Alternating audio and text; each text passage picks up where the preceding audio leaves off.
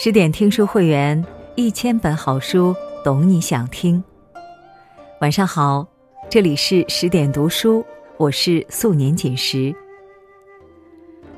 今天我要和大家分享的文章是王贞仪，有主见的女子才能活出精彩的人生。一起来听。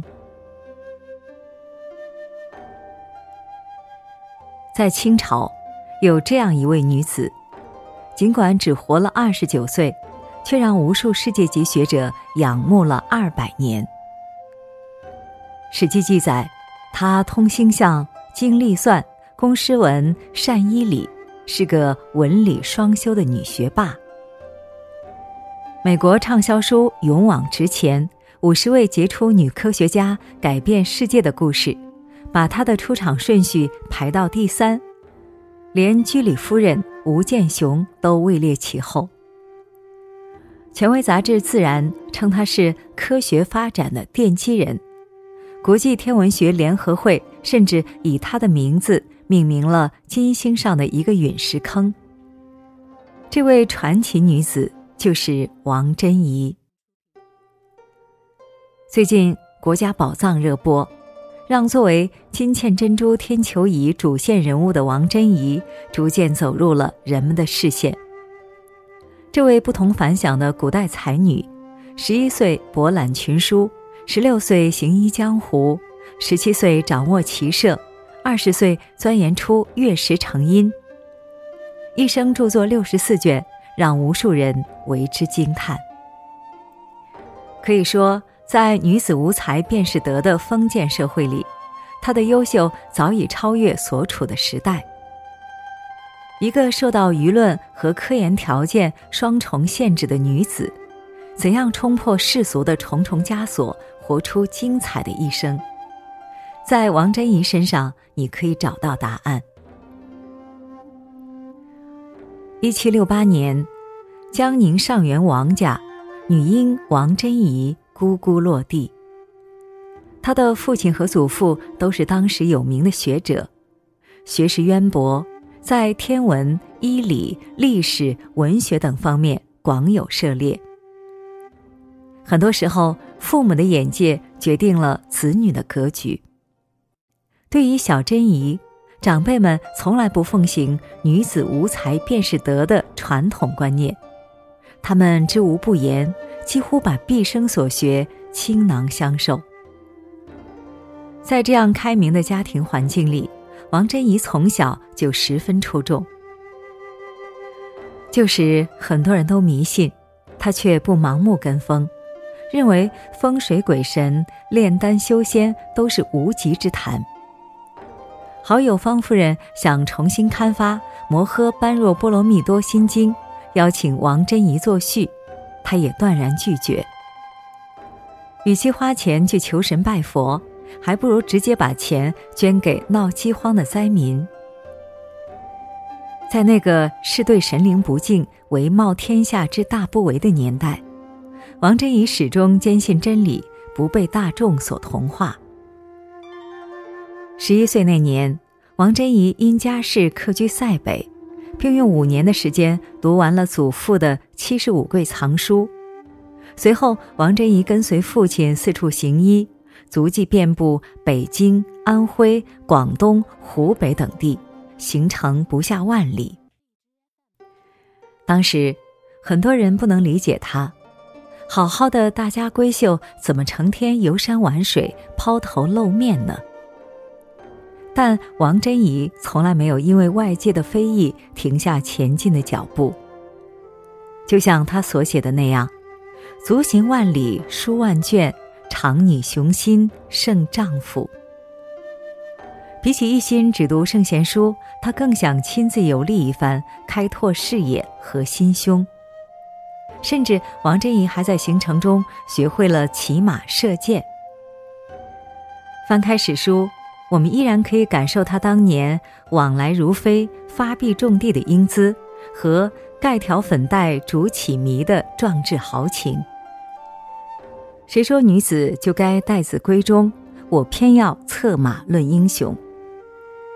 在男权思想根深蒂固的封建社会，像王贞仪这样的女子，可谓怪异至极。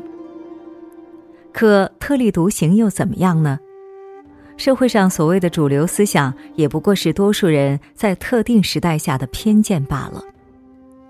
有主见的人从来不会盲目跟风，把自己囿于方寸之间，而是勇敢地放眼星辰大海，不断拓展生命的外延。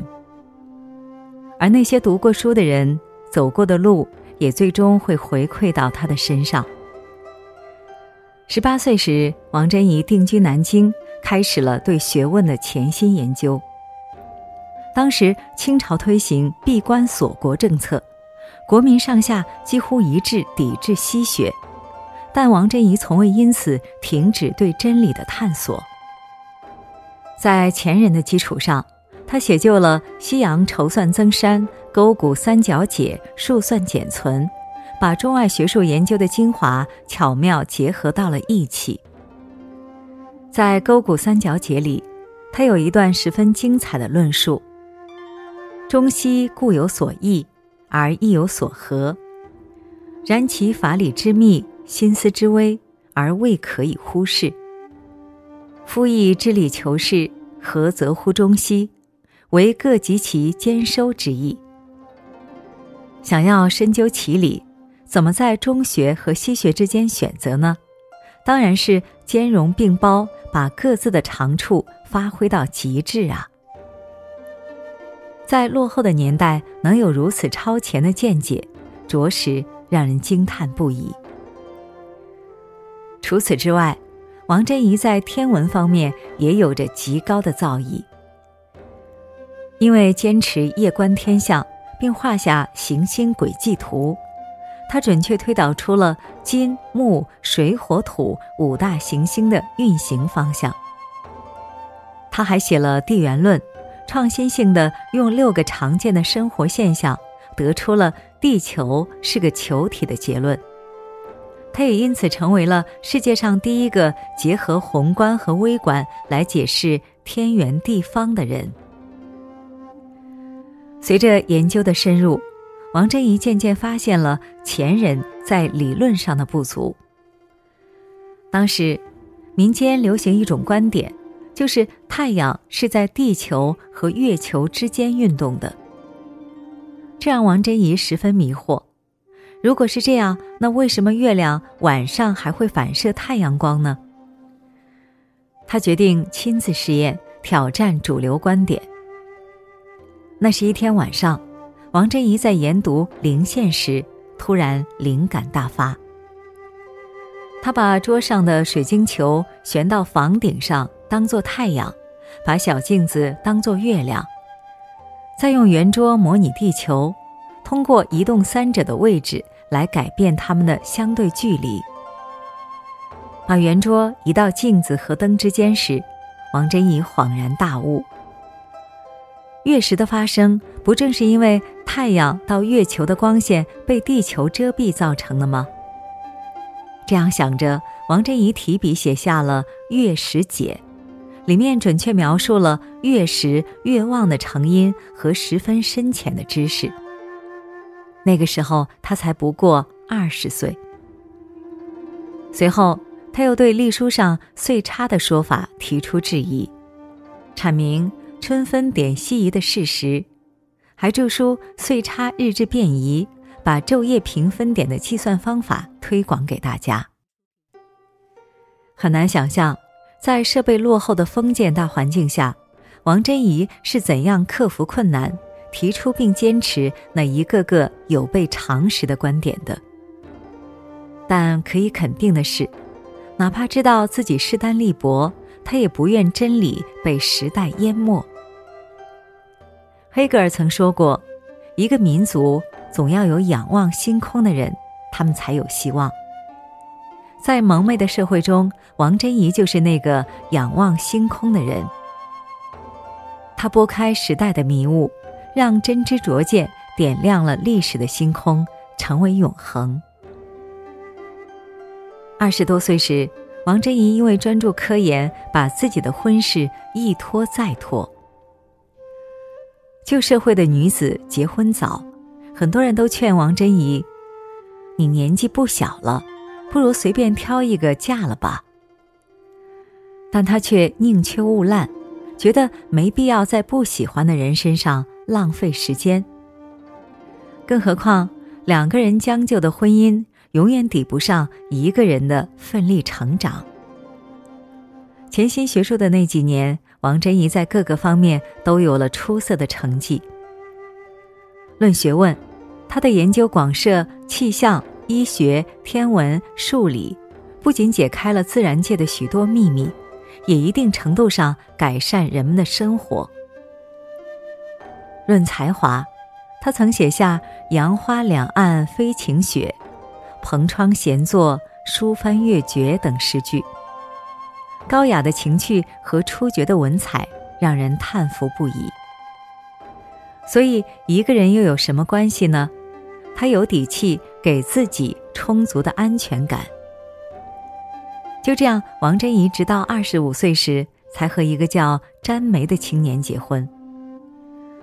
虽然史书上关于詹梅的记载很少，但我们不难从一些细节里窥见夫妻俩恩爱的点滴。据记载，他们常以诗词互相唱和。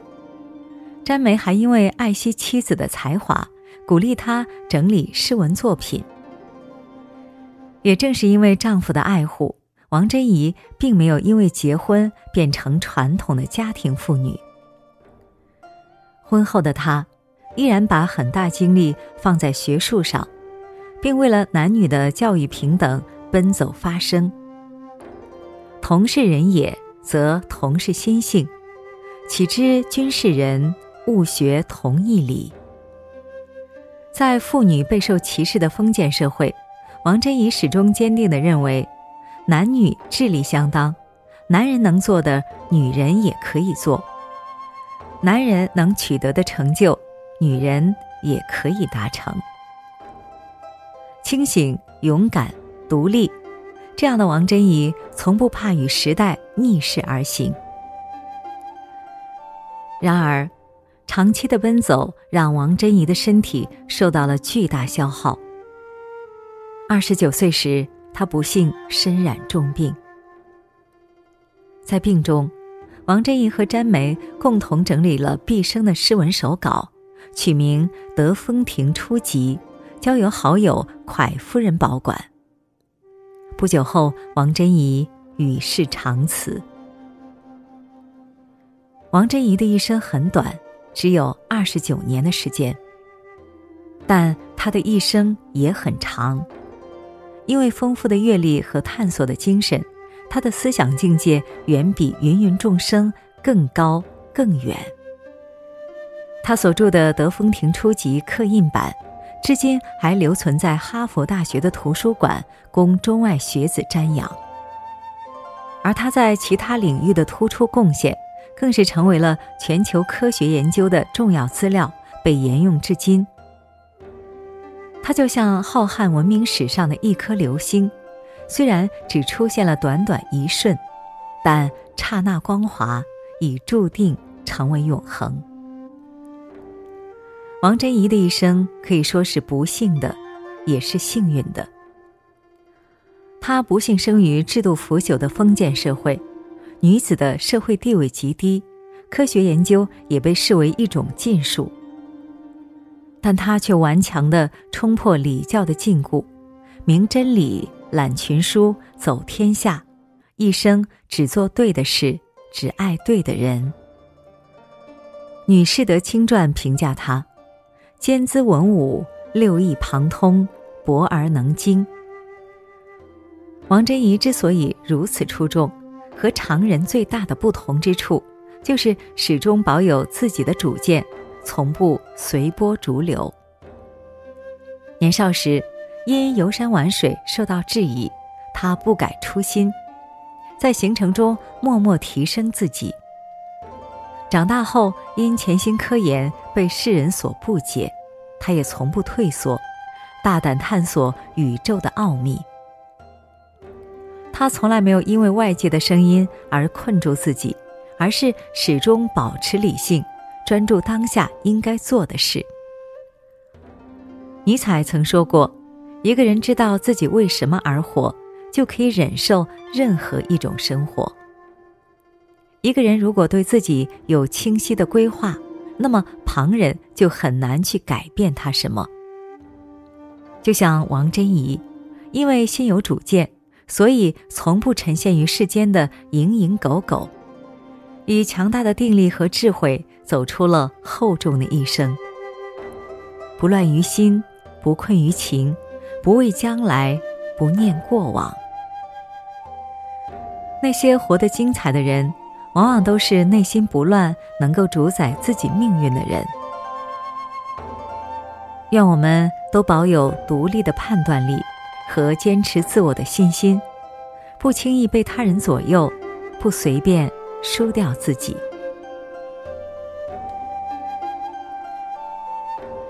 好了，今天的文章我们就分享完了。更多美文，请继续关注十点读书。也欢迎把我们推荐给你的朋友和家人，让我们在阅读里遇见更好的自己。今晚就是这样，祝你晚安，做个好梦。